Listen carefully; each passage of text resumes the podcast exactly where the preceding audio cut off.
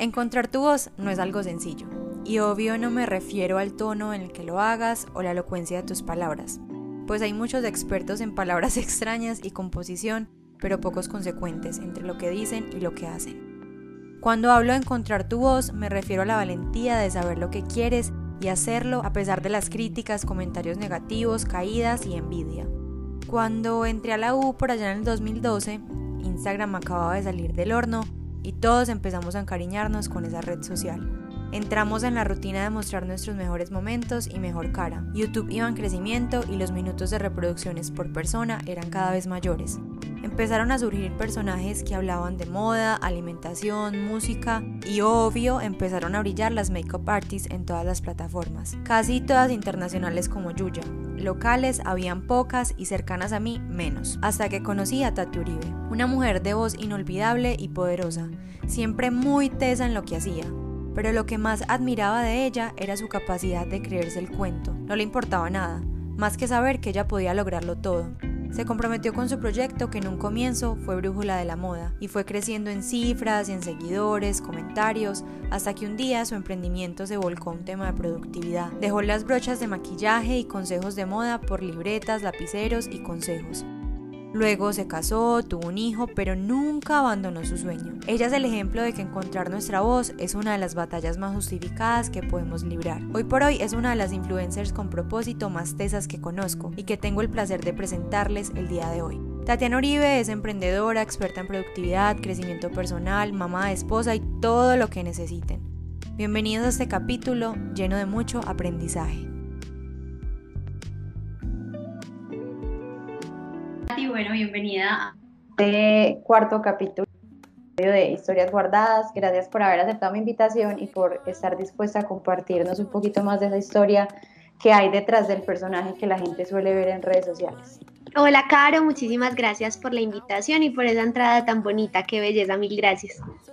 Tati, en la entrada yo decía que encontrar tu voz es una de las batallas más justificadas que puedes tener y para mí tú has sido ejemplo de eso porque cuando empezó todo el tema de las redes sociales, que no es lo que vivimos ahora, seguramente, y tú nos vas, para que nos cuentes un poquito de eso, eh, la gente, no sé si incluso hasta tus papás en algún momento llegaron a cuestionar como, eso sí es una profesión, esto sí te va a dar para vivir, esto en realidad, pues como que la gente apenas estaba entendiendo qué era esto, y mira hasta dónde has llegado. Entonces me gustaría que nos contaras un poquito de cómo fue enfrentar ese, ese mundo de las redes sociales cuando nadie lo conocía o cuando nadie lo veía como una gran oportunidad. Bueno, Caro, mira, con mis papás yo empecé eh, a dedicarle mucho, mucho tiempo a YouTube.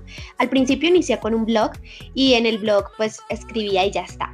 Pero cuando empecé con YouTube, como no sabía editar, no sabía hacer absolutamente nada, pues me demoraba 8 o 10 horas editando un video. Entonces, aparte, en ese mismo momento yo trabajaba también. Entonces, digamos que casi siempre mi jornada en la universidad era de 6 a 1 y 40. Luego iba a trabajar. Luego en las noches, cuando tenía clases de inglés, iba a clases de inglés. Y cuando no iba a clases de inglés, me quedaba horas y horas. Entonces, casi que a veces dormía dos horas. O los fines de semana no salía, sino que todo el día me quedaba editando videos en YouTube y para mis papás el tema de la salud siempre ha sido súper importante y mis papás me decían como no, pero ¿qué es eso que estás haciendo que te quita tanto tiempo, que te consume tanto? Eh, ese tiempo lo debería estar, utilizando en las tareas, si estás haciendo las tareas. Y lo que yo hice fue sentarme con mis papás y explicarles qué era YouTube, eh, cómo me veía, cómo me proyectaba. Y después de ese momento en que les expliqué, todo fue puro apoyo. Entonces, cuando tengo emprendedores o personas que me dicen, no, mi familia no me apoya, me dicen que todo mal, que porque estoy haciendo eso, que qué pérdida de tiempo, mi recomendación siempre es que hablen primero con esas personas, porque a veces no es que no nos apoyen porque que no, no nos quieran apoyar, sino simplemente porque no lo entienden. Entonces tus papás que te aman nunca van a querer que tú estés perdiendo tiempo o invirtiéndolo en cosas innecesarias. Así que cuando hablé con ellos ya empezaron a decirme como, listo, súper bien, ¿qué necesitas? ¿Qué hay que hacer? Entonces yo decía, de Navidad, quiero un micrófono, eh, voy a cumplir años, necesito una luz. Y ya empezaron a apoyarme como en todo ese proceso y el entorno cercano, em, en ese punto tenía un novio que me apoyaba y que antes me, impulsó a hacerlo porque a mí la verdad me daba muchísima pena y afortunadamente pues estuvo esa persona en ese momento para apoyarme. Eh, y digamos que en, en, la universidad era como otro momento que debía atacar, ¿cierto? Como que yo no quería que nadie se diera cuenta, pero un día eh, mis amigas de la universidad muy amablemente le dijeron a todo el mundo. y la verdad sí me dio muchísima pena y finalmente he pasado como todo este periodo entre gente que le produce mucha risa, gente que se ríe de mi proyecto, que le parece una bobada, eh, gente que le gusta, que le parece chévere y que en ese punto le pareció interesante que tomara ese riesgo. Em, pero sí, ahí, ahí me he ido como entre em, a los que les parece súper chévere y a los que les parece una estupidez. Y ahí, Tati, hay que hablar de que pues, nosotros nos conocimos en la universidad y me acuerdo que cuando empezaste el proyecto se llamaba Brújula de la Moda y mucha gente por burlar, pues burlarse de, tu proyecto, decía bruja de la moda porque la gente decía como, ay, esta vieja pues está escribiendo bobadas en un blog o no sabe lo suficiente o como que menospreciaba ese talento que tú apenas estabas también como descubriendo porque pues cuando uno hace algo no tiene necesariamente que saberlo hacer a un 100%, sino que también es ir descubriendo un montón de cosas. En algún momento te afectaron como esas críticas, esos comentarios, o la opinión de las personas porque pues por más yo siento que por más fuerte que, queramos ser en algún punto están esas vocecitas todo el tiempo. No sé si en algún momento te afectó algún comentario alguna persona o lo que decía la gente porque los detractores pues también me imagino que eran como esta vieja que está haciendo cuando yo estaba en la universidad, pues yo sentía como esos comentarios incómodos y esas palabras pues que a veces eran muy sarcásticas y que no, no me hacían sentir muy bien, pero como también estaba en el trabajo, que la gente era más madura, que, que les daba, pues le, daban valor a mi proyecto, era una compensación y siempre en mi vida he sentido que existe esa compensación. Al principio entre las burlas del colegio y mis papás, que eran como, no, lo estás haciendo bien, ánimo, y ya después en el trabajo, que de pronto uno está en una edad donde no tiene tanta confianza en lo que le digan los papás, pues ese era mi foco de compensación. Entonces, sí, a veces me sentía mal y de hecho a veces entendía porque la gente se reía. Digamos que em, en algún punto yo era brújula de la moda y no existía mucha coherencia con mi forma de vestir, por ejemplo. Entonces, a veces me cogía la tarde para ir a la universidad y me ponía lo primero que encontraba. Entonces, ah, no, pues que eras brújula de la moda.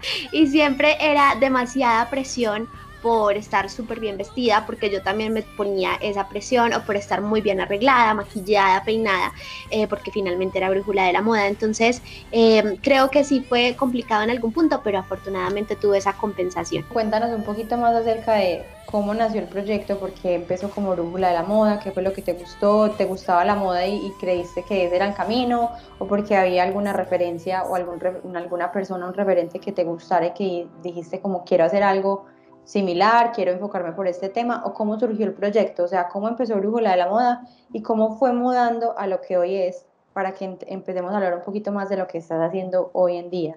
Yo recuerdo que cuando yo estaba en 11 en el colegio, digamos que yo me vestía como todo el mundo en el colegio se vestía. Entonces casi todas nos vestíamos como em, con jeans súper rotos y súper descaderados y camisillita de tiritas esa era como la forma de vestir de ese momento o en algún punto eh, sudadera, crocs y camiseta de tiritas. Em, y ya luego yo empecé a ver a la tía de una compañera de la universidad que era eh, periodista de moda en el colombiano yo empecé a ver su trabajo, los consejos que daba. Ella tenía un, como un apartado que se llamaba Así no chicas, entonces era como no deberíamos hacerlo y yo veía que la forma en la que yo me vestía era todo un Así no chicas. y yo dije, quiero explorar cómo es esa otra parte que ella presenta que es Así sí chicas. Entonces empecé a ver lo que ella compartía, los consejos que daba y realmente se me hacía muy raro porque pues casi todo el entorno con el que yo me relacionaba no se vestía así, pero a mí me parecía muy chévere como estar de blazer, estar de botines, em, como que era un poquito más elegante para la edad. Entonces eso me encantaba, me, me encantaba ver lo que ella hacía y ya después em, empecé a mirar que ella tenía un blog de moda que se llama, no sé si todavía existe, pero en ese momento se llamaba ¿Qué me pongo? Y yo dije, qué cool, yo también quiero un blog de moda. Pero como yo sabía que yo no sabía demasiado de moda, que no había hecho ninguna especialización ni nada, pues entonces yo dije, lo voy a poner brújula de la moda porque quiero eh, ayudarle a la gente a que encuentre una guía, es decir, moda muy básica y consejos de estilo muy básicos. Entonces empecé a consumir mucho la revista Vogue, eh, estos blogs de moda, seguir muchas blogueras de moda y por eso decidí ponerlo brújula de la moda. Em, realmente en el proceso me fui apasionando mucho por este tema, me encantaba aprender de moda, me encantaba aprender como de líneas, de cortes, de colores y cuando terminé mi primer trabajo, que renuncié a él, eh, pues porque realmente mi capacidad productiva era muy limitada, eh, con la liquidación de ese trabajo me pagué un curso que se llama Personal Shopper y Asesoría de Imagen. Entonces yo ya estaba ahí mirando cómo podía monetizar este proyecto, cómo podía profesionalizarme más, porque realmente yo sentía eso, que todo lo que sabía o había aprendido era producto de Internet, pero que no tenía un conocimiento. Entonces ahí fue muy interesante porque aprendí colorimetría, visajismo, cómo hacer un fondo de armario, cuáles eran los básicos del armario y tenía muchas más herramientas para compartir. Y Así nace Brújula de la Moda. Realmente yo quería hacer un espacio, incluso ahorita me parece muy tierno porque yo mis videos pasados era, les voy a enseñar a hacer un maquillaje súper lindo y es un manchón horrible en los ojos.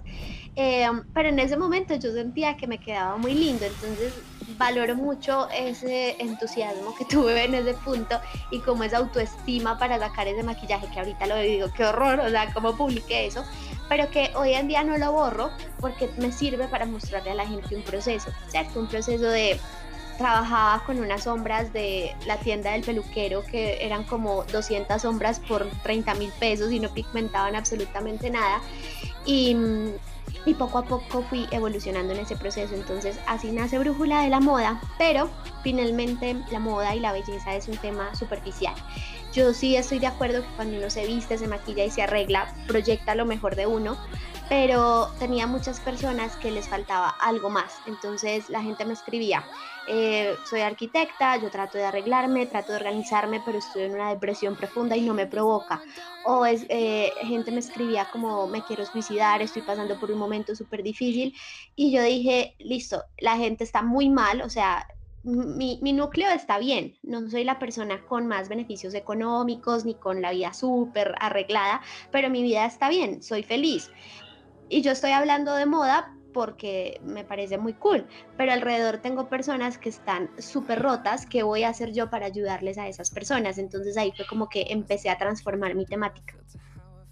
¿Cómo ha sido Tati también? Yo creo que eh, también es muy teso para las personas que de pronto no entienden el tema de las redes sociales, que simplemente tienen sus redes sociales como una persona normal que comparte sus momentos y sus, y sus cosas chéveres, pero creo que también las personas que son como tú, que tienen muchos seguidores, que han profesionalizado este tema de redes sociales, también es muy teso porque se, se, vuelven como psicólogos, psicólogos de las personas, la gente los ve como amigos, los ve como guías, ¿Has sentido en algún momento la presión de tengo que ser un súper ejemplo y tengo que saber responder a un montón de cosas que tal vez no, no tengo los elementos? Y, y, cómo ha sido enfrentar ese, ese, ese día a día de darle consejos a la gente, ayudarlos? ¿O ha sido muy empíricamente o has estudiado algo? Bueno, antes como de, de, toda esta cuarentena tenía pues como conversaciones muy puntuales. Realmente yo siento que que yo quiero tener un contenido muy limpio, ¿cierto? Como que la gente lo pueda ver con sus niños y esté bien, que no se sientan engañados con las cosas publicitarias que hago, en fin. Eh, y tenía casos muy puntuales de temas muy, muy densos, entonces siempre los compartía con mi papá y era como, tengo este comentario súper triste, súper difícil que yo la verdad no sabría qué responder, que les respondo. Y por eso después eh, creé un podcast que se llama Te presto a mi papá con consejos eh, hablados con mi papá. Entonces sí, porque realmente mi papá... Eh, desde su conocimiento en psicología me ayudaba a responder. eso desde una parte muy puntual, pero cuando llega la cuarentena, como mi cuenta está muy dedicada a emprendedores, me saturé de comentarios súper tristes, o sea, todo el tiempo recibía mensajes, Tati, ayúdame, mi papá se quedó sin trabajo, eh, ayúdame, en mi casa estamos pasando hambre. mi papá lo echaron, mi mamá se murió de COVID, o sea, fue tanto contenido tan triste que lo único que yo hacía era llorar todos los días. Em, y lo que hago ahorita es ir construyendo mis redes sociales, pero con acompañamiento psicológico. Entonces a la gente eso le da mucha risa, pero es que realmente las redes sociales son súper peligrosas. Mm, en las redes sociales, si te dicen cosas súper lindas, como que se te sube, te vuelves egocéntrico. Si te dicen cosas muy malas, te deprimes. Y si todo el tiempo estás recibiendo comentarios de gente contándote sus problemas, te involucras demasiado. Y yo lo que quiero es involucrarme sin sentirme mal, como me pasó iniciando la cuarentena, que yo me sentía eh, con pánico horrible por el virus, que sentía demasiada angustia por la gente, que le quería regalar plata a todo el mundo, pero no podía regalarle plata a todo el mundo. O sea, como en ese estado de, de impotencia y angustia por el otro, ¿cierto? Eh, entonces yo lo que hago siempre es que cuando estoy súper decaída por todo esto que me genera las redes sociales, siempre estoy con un acompañamiento psicológico y con mi papá. Para mí eso es súper importante como para mantenerme aterrizada, de saber, listo, si te dicen cosas súper lindas, no te lo creas mucho porque la gente en redes es demasiado, eh, pues dice mucho. Em, no, si te dicen cosas malas, tampoco te lo creas porque eso no te define. Y si te están contando cosas súper negativas, mira cómo ayudas, pero no lo absorbas para ti. Entonces, sí es complejo como darle manejo a todo eso eh, porque me involucro demasiado, de hecho por eso dejé esa, esa pasión de ser periodista porque yo, que, recuerdas que tuve una experiencia en un noticiero regional, pues yo iba a entrevistar a la gente y yo, ¿y cómo le parece esa situación? llorando todo el tiempo eh, y muchas notas no salían porque yo salía llorando toda la nota. Entonces, eso ahorita me pasa, afortunadamente ya ahorita es individual, que yo estoy aquí en mi celular llorando, pero sí afecta también a mi entorno familiar. Entonces siempre para mí ese acompañamiento psicológico es súper importante para mí y para poder tener herramientas de acompañamiento a otras personas. Ahí me surgió una duda, Tati, que ato con la pregunta anterior, que hablaste cómo surgió Brújula de la Moda, pero ¿hubo algún punto, algún momento en el que dijiste, esto tengo que irlo cambiando hacia lo que es ahora tu proyecto, que es un tema de productividad, de asesorías, que acompañas a emprendedores. ¿Qué, ¿Qué fue lo que marcó ese antes y después del proyecto de Tati Uribe? Porque ese cambio se notó, empezaste a subir un contenido diferente en YouTube, de cómo organizo mi, día, mi agenda del día a día, cómo no sé qué, o fue más un requerimiento de los seguidores, cómo fue encontrando ese proyecto, este camino que tiene hoy.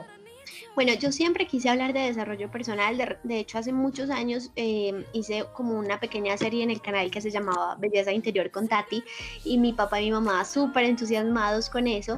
Eh, pero yo siempre decía, no, si Yuya es la que es famosa y Yuya no habla de eso, yo tampoco debería hablar de eso. Siempre yo digo que antes eh, mis redes sociales eran como una colcha de retazos de lo que yo iba viendo en todas partes. Entonces, si yo ya no hablaba de, belleza interior, yo no iba a hablar de belleza interior.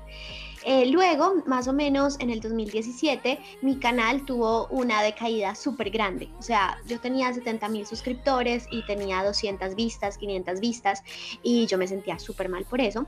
Entonces yo dije, voy a dejar YouTube. Realmente no, pues no me está aportando nada, me quita mucho tiempo y el tema del que estoy hablando no me llena tanto. O sea, realmente puedo salir sin maquillaje eh, y voy a decir, listo, sí me siento más linda con maquillaje, pero si estoy sin maquillaje me da igual, o si me he visto feo porque tengo pereza de vestirme, ya no me importa, ¿cierto? Como que dejé de ser coherente también con todo lo que yo venía trabajando en mis redes sociales. En redes sociales yo hablaba mucho de la importancia de cómo vestirse ante una entrevista de trabajo y presentarse, presentarse a un público y para ese punto eh, a mí me iba súper bien eh, como con clientes manejando redes sociales y yo siempre llegaba a las reuniones con el pelo mojado, de tenis, pues entonces me, me, fui dando cuenta que no era tanto el crecimiento desde lo físico y desde la apariencia, que claro, todo entra por los ojos, pero también hay gente que se toma el tiempo de escucharte, de mirar tú qué sabes, de, de saber de conocer un poquito más de ti y aunque no estés vestido como un,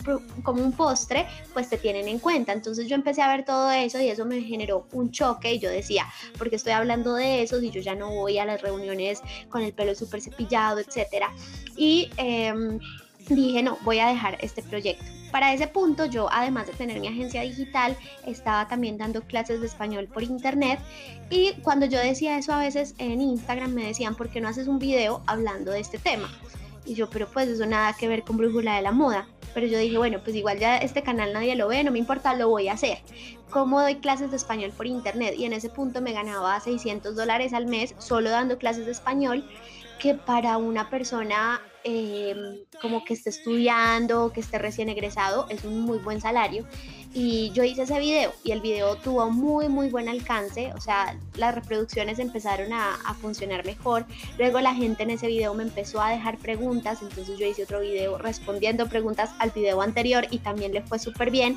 Y así poco a poco me di cuenta que a la gente le interesaba más mi vida profesional y lo que estaba haciendo como en ese detrás de cámaras que era mi agencia digital, conseguir clientes, emprender, que la parte de la belleza. Y ahí yo dije, listo, ya esto que entendí y encontré no se relaciona para nada con Brújula de la Moda, voy a ser simplemente yo. Entonces soy Tati Uribe.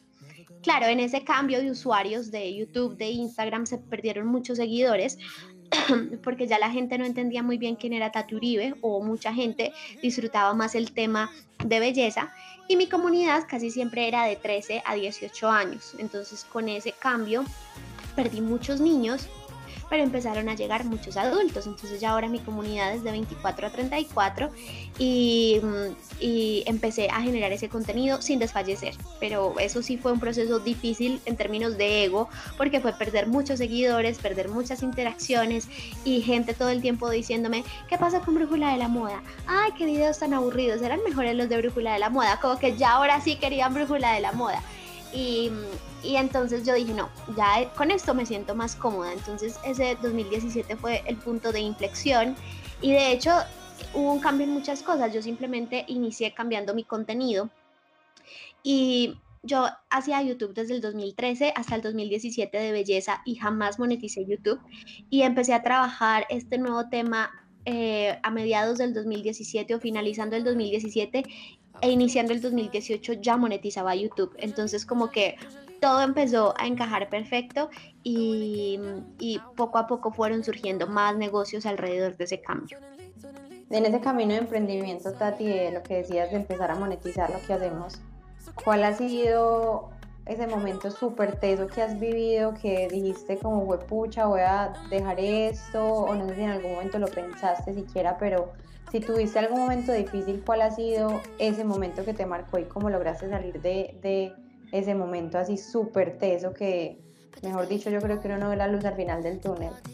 Bueno, yo nunca tuve como o sea, yo sí vendía muchas cositas en la universidad, en los primeros semestres vendía cositas, en el colegio dulces, crispetas, mejor dicho, de todo, hasta Avon vendí. Y, mm, pero realmente mi proyecto de vida no era emprender, ¿cierto? Porque en mi familia nadie es emprendedor. Eh, todos mis, mis hermanos tienen trabajo, eh, mi papá siempre trabajó en la universidad, etc. Entonces, eh, yo nunca soñaba con emprender y yo vi una oportunidad de hacer la práctica de la universidad presentando mi proyecto de emprendimiento y yo quería una agencia digital. Pero realmente como nunca tuve un referente de emprendimiento, a mí me parecía que eso sobrepasaba mis capacidades. Em, lo que hice fue que como en ese punto estaba dando las clases de español por internet, más o menos ganaba 600 dólares, yo decía, listo, en una práctica profesional seguro me pagan el mínimo, entonces puedo hacer como que lo de esta práctica profesional lo reemplace mis clases de español y yo desarrollo mi proyecto de emprendimiento. Entonces eh, mis papás me dijeron como, ah, bueno, listo, hágale, mi mamá sí fue como, emprendimiento, ¿por qué? ¿Qué es eso tan raro? Em, pero me dijeron que sí que lo hiciera. Yo realmente me soñaba trabajando en Bancolombia, pues como en un cargo muy corporativo. Antes soñaba muchísimo con periodismo, pero ya les conté que me traumaticé horrible escuchando historias tan tristes. Entonces yo quería buscar práctica en Bancolombia y luego dije, no, voy a emprender. Eh, empecé con ese proceso me encantaba todo el tema de la práctica, aprendí demasiado sobre emprendimiento, modelos de negocio, etcétera. Y ya cuando empecé como en la vida real, de, generar un proyecto solita. Eh, bueno, en ese punto estaba con una amiga, ya luego nos separamos, pero cuando ya estábamos, pues yo, yo estaba sola, tuve muchos problemas con clientes. Eh, o sea, a veces me decían, esas fotos están horribles, ya no quiero trabajar contigo y me echaban, eh, o no estamos ganando seguidores y me echaban. Otro cliente me, nunca me pagó como 3 millones y entonces en ese momento me dolió demasiado. Y era como dos semanas de error y error y error y yo todo lo hacía mal y yo lloraba y yo decía, ya, no, yo no puedo con esto. O sea, realmente emprender sí sobrepasó mis capacidades. Entonces, en ese punto de llorar demasiado, yo dije, más bien, pues ya no importa, o sea, fue una experiencia, no voy a hacer más de esto, voy a buscar trabajo. Eh, yo trabajé en empresa antes de, pues durante la universidad, creo que con esta experiencia laboral puedo conseguir trabajo y ya está. Y entonces ahí mismo mis papás como, ¿qué? ¿Cómo así? ¿Te vas a rendir al, primer fracaso? Ah, ah, no, pues como y yo no, pero yo todo lo hago mal. No, ¿qué importa? Esos son los clientes que son muy exigentes. Si usted no sabe hacer las cosas, entonces prepárese más. ¿Qué le, qué le dijeron que salió mal? Y yo estas fotos. Yo ahora veo las fotos y con razón me echaron, o sea, horrible. Mi papá, listo, entonces busca en internet cómo hacer mejores fotos. No, pues que en YouTube se encuentra todo. Y yo, sí, está bien. Y listo, empecé como hacer esa, esa parte de, de, aprender cómo mejorar las fotos. Y yo, bueno, y ahorita me robaron, ah, pues qué importa, plata es lo que uno pierde en la vida. Y yo, ah, bueno, entonces siempre estaban ellos ahí como, no, no, no, hágale, hágale, hágale, hágale. Y, y así poco a poco fui entendiendo que realmente iniciar un emprendimiento, estandarizar procesos, estar en contacto con el cliente es demandante, pero que finalmente cuando lo logras eh, eh, funciona muy bien. Entonces sí, ese fue un momento como yo dije, ya, no quiero nada más. Ahorita que hablabas de, del, del contenido que tú tenías en tus redes, que era un retazo de todo lo que veías, y siento que para los emprendedores ahora es muy difícil encontrar una idea original, algo que pueda ser diferente, algo que puedan impactar el mercado, que pueda sorprender ¿Qué consejo le das a esas personas que están tratando de encontrar esa esencia y esa idea que los haga únicos, originales, para que no se vuelvan la copia y el retazo de lo que otras personas hacen? Porque yo siento que esa es la parte más difícil y a mí me ha pasado en un montón de cosas. ¿Cómo lo hago original sintiendo que ya todo está ahí afuera? Bueno, yo creo que la gente se estresa mucho, por ejemplo, voy a vender zapatos, ¿cómo innovo con estos zapatos? A no ser de que tú seas un ingeniero súper teso, un científico o un innovador, no vas a sacar el zapato súper diferente todo está súper estandarizado, las suelas siempre vienen igual, las capelladas son similares. Eh, ¿Cómo se diferencia hoy en día y sobre todo en entornos digitales desde la comunicación? O sea, yo creo que tú puedes vender los mismos zapatos que vende todo el mundo o tú puedes vender las mismas joyas o puedes vender el mismo discurso, por ejemplo. Eh, de pronto Aquí en Colombia no hay demasiados creadores de contenido como lo que yo hago, pero sí hay demasiados en España y en Argentina también hay demasiados y contenido en inglés como el que yo hago hay demasiado. Entonces finalmente al, al ser esto un trabajo global se podría decir que sí hay demasiada competencia y gente haciendo lo mismo que yo, pero ¿cuál es la diferencia? La forma en la que yo me comunico y eso es lo mismo eh, lo que se transfiere al ADN de las marcas. Si yo vendo unos zapatos, cómo voy a comunicar estos zapatos, cómo voy a contar la historia de forma distinta. Entonces yo creo que estamos súper acostumbrados a que nos digan en un modelo de negocio, cuéntame cuál es tu valor diferencial. Entonces, no, que entonces tenemos la cosa reciclada, no sé qué, boda, y empezamos con un discurso súper complejo que finalmente nos genera un producto cero rentable, pero realmente lo que eh, puede funcionar en términos de ese cambio y ese impacto es la comunicación. Si nos ponemos a ver muchas marcas que son muy exitosas a nivel digital, uno ve marcas no sé, cualquiera y uno dice, ¿qué es esto? O sea, esto es un té y es un té que cuenta una historia diferente, que tiene una experiencia con el cliente diferente. Entonces yo creo que concentrarnos más en esos intangibles como la comunicación va a ser mucho más ganador para que la gente se conecte emocionalmente. Anteriormente estábamos súper acostumbrados a que la gente eh, disfrutaba un producto o compraba un producto porque lo necesitaba, luego entendimos que no era solo porque lo necesitaba, sino también porque lo emocionaba y hoy en día hablan de algo que se llama el flexo marketing, que es como que ni lo necesitas, ni, te, pues ni siquiera sabes que te genera, pero lo compras. Entonces básicamente muchos productos hoy en día se compran así, ¿cierto? No, no hay mucho raciocinio al momento de hacer la compra y creo que eso es lo que también también da la comunicación en gran medida. Tati, ¿qué le dices a un emprendedor? Y yo pienso que es pues, parte fundamental en todo el tema de emprender y a veces no tenemos los recursos, sí las ideas, pero no los recursos. Cuando nos falta esa parte económica o tenemos miedo de arriesgar eso, eso que tenemos, como vendo esto para invertir en esto, desde esa parte económica que ha sido clave para el triunfo del proyecto de Tati. Listo, yo siempre le digo a la gente como que cuando me empiezan a seguir desde ahora, la gente está viendo es una puntica del iceberg, ¿cierto? Como que, ay, ¿cómo hizo para tener una comunidad así? O cómo hizo para iniciar su negocio de esto. Realmente los dos negocios que le dieron punto de partida a mi vida como emprendedora fueron con cero pesos. Realmente Brújula de la Moda fue mucha inversión de tiempo que luego se convirtió en Tati Uribe. Y que figura que era mi agencia digital, empezó también, solamente invertí como 50 dólares para comprar el dominio. Ya, eso fue todo lo que invertí. Ah, bueno, eran 50 dólares repartido entre el dominio y como, no sé, 80 eh, mil pesos que me valió sacar un millar de tarjetas. Eso fue absolutamente todo.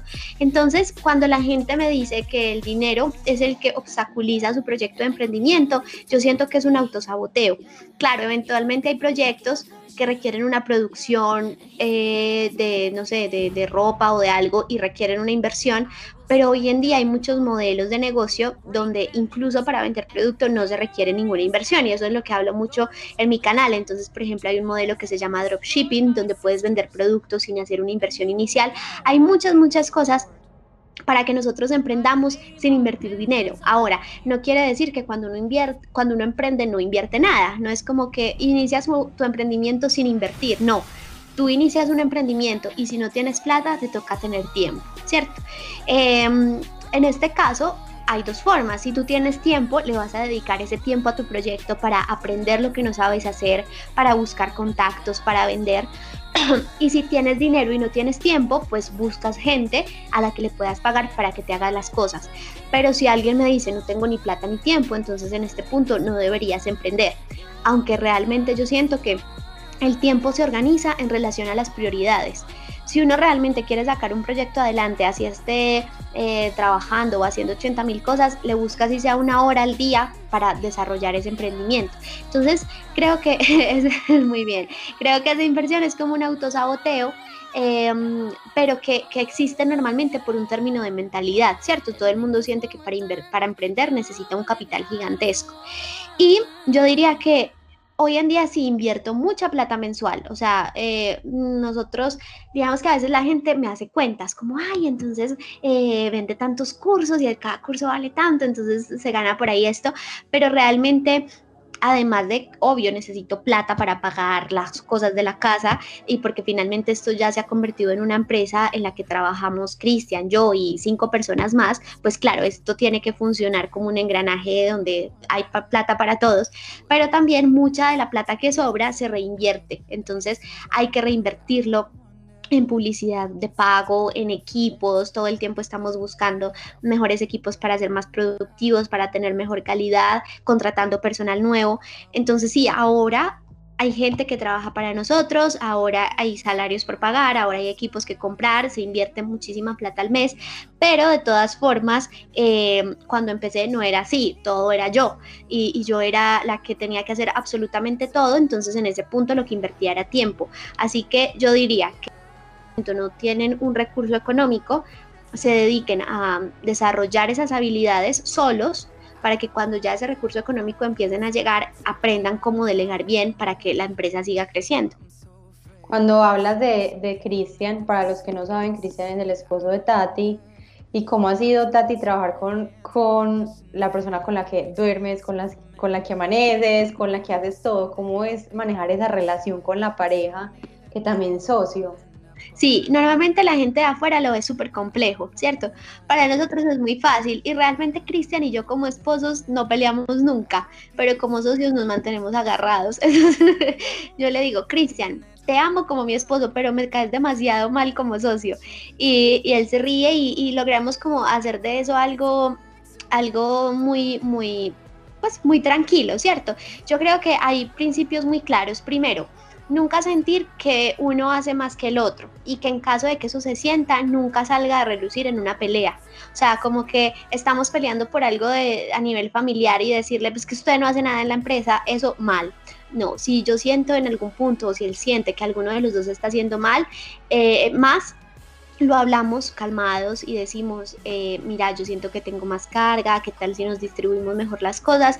Porque así logramos comunicarnos de una forma más efectiva. Lo segundo, nunca sacarnos en cara nada de la plata. Entonces, siempre la gente es como, lo que pasa es que yo fui la que empecé el negocio, yo fui la que puse todo el capital y entonces este ya quiere llegar aquí. No, es tu esposo, o sea, por encima de ser tu socio es tu esposo. Entonces, en esta casa, todo lo que entra es de los dos. Aquí no es como Tatiana hizo una campaña con esta empresa, entonces esta plata es de Tatiana y Cristian fue el que consiguió este negocio, entonces esta plata es de Cristian. No, todo aquí es de Grupo Acudel Uribe y ya. Y, y siempre, otra cosa que para mí ha sido súper importante, siempre que cada uno quiere un gusto extra que no está contemplado como dentro de los gastos, le pedimos permiso al otro.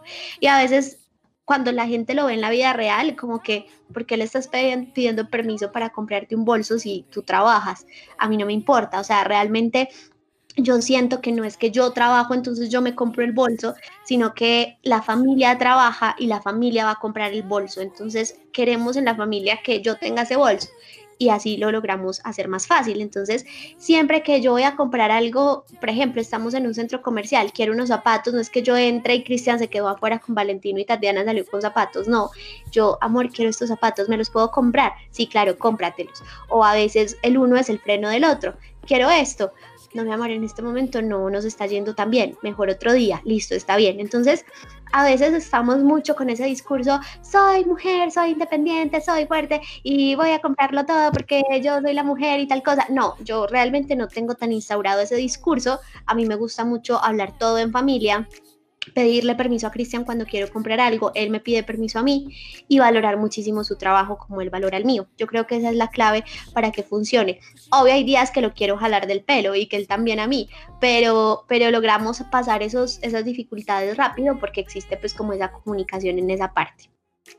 Para la gente que no te conoce y que te va a empezar a seguir, que estoy segura, ¿cómo fue, ya que estamos hablando de Cristian, casarte tan joven, tener hijos tan joven, y digo tan joven porque pues obviamente antes era, las abuelas sí tenían hijos a los 15, 16 años, pero ahora la persona que tiene hijos a los, a los 22, 23, súper joven, entonces esos son los nuevos 15 y no sé qué, ¿cómo fue empezar esa vida de pareja a, a esa edad tan temprano y cuál crees que ha sido la clave para para tener una relación saludable, un negocio saludable, en compañía de tu familia y de tu, de tu esposo, pues. Bueno, realmente ese proceso fue muy duro. De hecho, eh, cumplimos tres años de casados hace poquito y yo lo compartía en redes sociales, el proceso fue súper duro porque los comentarios eran demasiados, como ya te vas a tirar la vida, pero tenías todo por delante, tú eres súper independiente, ¿cómo así que te vas a casar? ¿Cómo así que quieres tener hijos? ¿Qué es eso tan raro? O sea, antes que la gente era como, ¿qué hubo? ¿Cuándo se va a casar? ¿Cuándo va a tener hijos? Ahora es, ¿por qué lo va a hacer? ¿Cierto? Entonces yo siempre digo que la mujer que tiene 30 y no se ha casado está bien, pero la niña que tiene 23 y se quiere casar está bien. O sea, si existe un nivel de madurez para que esa decisión sea autónoma y para que exista una responsabilidad con la decisión que esto trae, está bien con las consecuencias, perdón. Entonces, sí fue súper complejo, fue de, de, entender muchas cosas a nivel interno de, bueno, yo sí quiero esto, o sea, realmente qué es lo peor que puede pasar. Y, lo que yo compartía en esa publicación es que la gente me decía, todo el mundo, pues de pronto ya luego mis papás como que dijeron, listo, la vamos a apoyar, pero de resto todo pues como, como todas las personas que nos rodeaban, era primero el conflicto, ay, Cristian con tantos tatuajes, ¿qué es eso? Después, eh, que no, que porque me iba a casar tan chiquita, que, mm, que estaba muy madura todavía, que Cristian también, porque Cristian y yo nos llevamos un mes y ya, eh, Cristian también, de pues como que va a pasar con todo esto realmente yo tenía la convicción de que esto iba a ser para toda la vida, o sea, siempre la he tenido y la tendré pero eh, yo lo que le respondía a la gente era como, pues si no funciona me separo, o sea, esa era como mi forma de responder para que me dejaran en paz. ¿cierto? Y que vieran que yo tampoco estaba idealizando demasiado el matrimonio. En mi interior jamás quisiera separarme de Cristian, él es el amor de mi vida, pero yo le decía eso a la gente para que ya me dejaran en paz con tantos comentarios. Luego, Cristian y yo a los cinco meses de casados dijimos queremos tener un bebé. Otro problema. Ay, pero ¿por qué? Eso ya es un, sacrificio para toda la vida, uno no vuelve a estar tranquilo y realmente a la gente le impacta demasiado. Nosotros en nuestro aniversario siempre estamos con Valentino, eh, nunca necesitamos como, ay, el espacio para las parejas y entonces van a dejar al niño con tal persona. No, nosotros disfrutamos mucho estar con él y ambos somos muy compatibles en esa parte, que queremos estar en familia todo el tiempo. Entonces, eh, yo realmente siento que que de pronto la gente habla no por, por mal, sino porque tiene situaciones diferentes frente al matrimonio, porque de pronto no le fue bien o porque de pronto eh, en su entorno ha visto que matrimonios jóvenes no funcionan, pero es como todo en la vida, puede que yo me case de 30 y que es como la edad que permitida para casarse y y ya todo el mundo te diga, sí, súper bien, te casaste y a los 5 años no funcionó y te separas, o puede que te cases a los 23 y dures toda la vida. O sea, yo creo que la edad no es determinante para eso, pero sí hubo muchos comentarios eh, negativos frente a ese tema y tuvimos que llenarnos de mucha fortaleza para dar ese paso a pesar de tantas críticas. Y yo creo que como lo manejamos, yo digo que siempre una pareja va a tener problemas, porque Cristian viene de un modelo de educación muy distinto al mío. Entonces siempre eso, y, creo que en cualquier matrimonio pasa, esos, esos eh, sistemas de educación chocan demasiado, pero nuestro propósito fue, listo, somos completamente diferentes, vamos a construir una familia con una educación nueva. O sea, lo que Tatiana trae no va a ser lo impositorio y lo que Cristian trae no lo va a ser tampoco, sino que vamos a juntar eh, su, su, familia con la mía, vamos a crear una nueva desde lo que a nosotros dos nos gusta también. Entonces yo creo que eso ha sido como, como eh, el determinante para que funcione. Cuando al principio de la, de la entrevista yo hablaba del poder de encontrar tu voz y con lo que con todo lo que me has contado de los fracasos, de los comentarios frente a tu proyecto, frente a tu familia, frente a las decisiones que tomamos, ¿cuál crees que ha sido, cuál ha sido como esa fuente de fuerza o de decir no me importa, esto es en lo que yo creo, esto es en lo que yo voy a trabajar, voy a ser exitoso, voy a alcanzar X cosas económicas, espirituales? ¿Cuál crees que ha sido esa clave para acallar como esas cosas negativas y, y esas vocecitas y decir, esto es lo que quiero, para allá voy y lo voy a lograr sin importar nada? Listo, estando soltera, mis papás, siempre, o sea, como que mis papás ponían en silencio el mundo, ¿cierto? Y eso para mí era demasiado importante. Hoy en día también lo que pasa es que conforme uno va eh, teniendo otros núcleos de hogar, pues va cambiando su, su silenciador. Hoy en día mi, mi silenciador es Cristian. Y yo, por ejemplo, emprendiendo tengo mucho el síndrome del impostor y es que a veces yo voy a sacar un proyecto nuevo y yo siento que todo está mal, que no va a funcionar, que nada se va a vender, que la gente va a odiar lo que saco y Cristian ahorita es ese silenciador. Ahora, hay puntos donde los silenciadores que uno tiene en la vida no son suficientes, ¿cierto? A veces tus papás te dicen, lo estás haciendo bien y uno no les cree, eso es súper normal. O mi esposo me dice, vamos para adelante, que esto está muy bien y uno no les cree. Entonces, lo que yo hago muchísimo es prepararme mucho como a nivel interno, ¿cierto? Como eh, desarrollarme mucho como persona, incluso más que como profesional. Entonces, yo hago muchos cursos de mentalidad, eh, todos los podcasts que yo escucho son de crecimiento personal, incluso más de marketing, que es mi área de, especialidad a nivel profesional. Eh, veo muchos videos en YouTube sobre eh, ahorro de energía, relacionamiento humano. O sea, para mí crecer como persona es mucho más poderoso que crecer como profesional, porque yo sé que el crecimiento profesional a veces se ve muy limitado por todos esos demonios que te llegan a la mente. Entonces, para mí preparar mi mentalidad es mucho más importante, porque yo sé que en algún punto puede que yo esté sola en el mundo con todos mis problemas. O sea, a mí no me puede garantizar que mis papás me duren hasta que yo me muera y tampoco, o sea, yo todos los días trabajo para que mi matrimonio dure para toda la vida, pero uno nunca sabe tampoco. Entonces, yo no puedo dejar mi bienestar en manos de mis papás o en manos de mi esposo o en manos de mi hijo, sino que también necesito que mi conversación interna esté muy bien. Y eso es lo que trabajo todos los días, que mi conversación interna esté bien, no tan, tan fuera de este mundo que me crea lo mejor, pero tampoco tan rebajada para sentir que no, no doy no doy el 100% de mí, sino entender que todo lo que yo vaya a sacar, todos los proyectos que yo vaya a desarrollar o las cosas que vaya a hacer, siempre la pregunta que yo me hago es, ¿qué es lo peor que puede pasar? ¿Cierto? Em, y cuando yo sé que lo peor que puede que lo peor que pueda pasar no implica morirme, por eso nunca me he tirado de un parapente, porque yo digo que es lo peor que puede pasar, que me muera. Pero, pero cuando yo siento que no es un, un tema vital, yo siento que todo se puede superar. Y es lo mismo que pensé con el matrimonio, listo. Lo peor que puede pasar es que este muchachito me salga súper agresivo y que me casque y que me insulte y que me sea infiel. Listo, si eso pasa, me separo. Listo, ya. Voy a sufrir mucho, probablemente voy a llorar demasiado, pero no me voy a morir si lanzo este producto y a la gente no le gusta, ¿qué es lo peor que puede pasar? Que perdí tiempo y plata, pero eso se recupera. Entonces yo siempre voy como con esa dinámica de qué es lo peor que puede pasar y cuando veo que no se pone en riesgo mi vida, yo sigo. Siempre cierro las entrevistas pidiéndole al invitado que nos recomiende un libro que haya sido como una guía, una inspiración para su vida y que crea que puede hacer lo mismo en la vida de otras personas.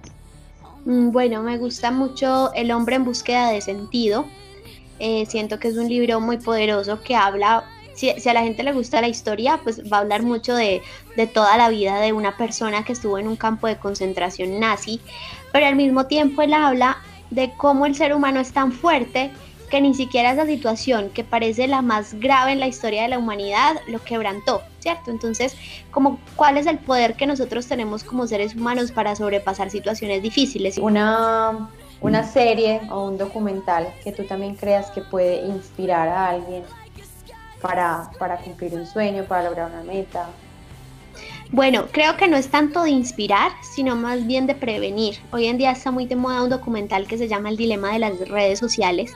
Y cuando lo vi fue como un choque súper grande, pero también un entendimiento. Yo creo que hoy en día las redes sociales, como decía, son súper peligrosas pero también traen muy, muchas gratificaciones. Entonces, como ese peligro está camuflado un poco por tanta gratificación, te pierdes en la gratificación. En esa serie o en ese documental, perdón, lo que, lo que se busca es hacernos entrar en conciencia del poder de manipulación que tienen estos medios. Entonces, siento yo que es una forma de inspirarnos a tener más conciencia en el uso de las redes. Y por último, un personaje un guía aparte de Tati Uribe, eh, una persona que tú, que tú sigas, que te gusten los consejos que da, que tenga una buena plataforma en redes sociales, un buen contenido, bueno, eh, respecto a la parte de desarrollo personal, que es la que más me gusta, eh, me gusta muchísimo Yokoi Kenji, que es un, señor que tiene eh, como sus, su cultura japonesa y colombiana ahí mezcladas y tiene unas conferencias muy interesantes en YouTube. También disfruto mucho a Jorgen Klarik, es un poquito más fuerte como con sus opiniones, pero creo que son completamente válidas. Y en marketing digital siempre recomendaré a Vilma Núñez. Tati, para terminar, ¿algún consejo, algún mensaje que quieras dejarle a las personas, que quieras compartir desde, desde la experiencia en tu camino como emprendedora, en el poder de los sueños, de todo eso que has vivido y que hoy, a pesar de las cosas malas que te puedan suceder en tu día a día, hoy estás cosechando? Bueno, primero es que eh, cuando uno vive la vida escuchando la voz de los demás, realmente no está viviendo, ¿cierto? O sea, tú no puedes vivir la vida eh, haciendo lo que otros quieren que tú hagas porque te estás, em, digamos que, desligando del acto mismo de vivir. Entonces, si tú quieres vivir plenamente y llegar a una edad madura y decir, me siento feliz, me siento realizado, no puedes estar viviendo por lo que digan los demás.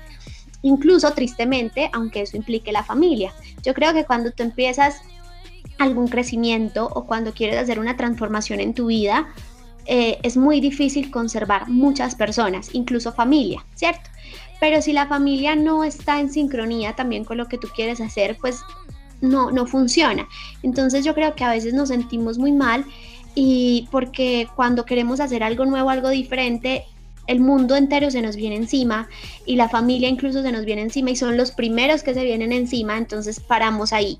Y al final tenemos, no sé, 50, 60 años miramos nuestra vida y decimos yo hice todo lo que quiso mi mamá, yo hice todo lo que quiso mi papá y no viví. Yo digo que si uno tiene claro que lo que está haciendo es bueno, no le afecta a otros seres humanos, no le estás haciendo daño a nadie, hay que seguir adelante. Aunque eso implique perder personas en el camino, que es muy doloroso, pero no podemos vivir nuestra vida eh, haciendo lo que otros quieran. Creo que eso es lo más grande. Y que siempre en la vida uno tiene tiempo para lo que lo llena y que cuando hay pasión, eh, y tienes ese tiempo para dedicarle a tu pasión, es ahí donde te sientes productivo. Hay gente que trabaja miles de horas a la semana y finalmente no siente que es productivo, es porque no está haciendo lo que lo apasiona. Entonces es lo mismo. Piensa tú cómo quieres estar en 80 años, diciendo, fue pucha, yo hice todo esto en la vida por plata o yo hice todo esto porque eh, así me dijeron que tenía que ser o realmente yo quiero romper aquí y empezar a hacer algo que me apasione. Yo sé que la parte económica es importante, pero cuando uno hace algo que lo llena tanto, el dinero viene como una añadidura del universo. Tati, gracias por el tiempo, por haber dicho que sí, por haber respondido cada una de mis preguntas, por estar dispuesta a compartir todas esas, esas claves y esos secretos y esos momentos que has vivido. Eh, sabes que te admiro mucho, que siempre eh, te he admirado y he sido seguidora de lo que haces porque una de las cosas que yo más valoro en los seres humanos es esa capacidad de, de enfrentar lo que son y de que importe cero lo que la gente diga, esto es tu sueño, esto es lo que yo soy y eso te lo aplaudo a ti porque siempre estuviste súper enfocada y hoy, hoy soy fan y testigo de, de eso y te lo aplaudo porque yo sé que hay un proceso detrás de ese éxito que estás alcanzando y la verdad es que te lo mereces y, gracias por, por, querer compartir eso con, conmigo y con la gente que nos vea y nos escucha. Tan linda, Caro, muchísimas gracias a ti por, por reconocer esas cosas tan bonitas en mí. Eh, también este espacio y te deseo muchos, muchos éxitos en este proyecto tan bonito.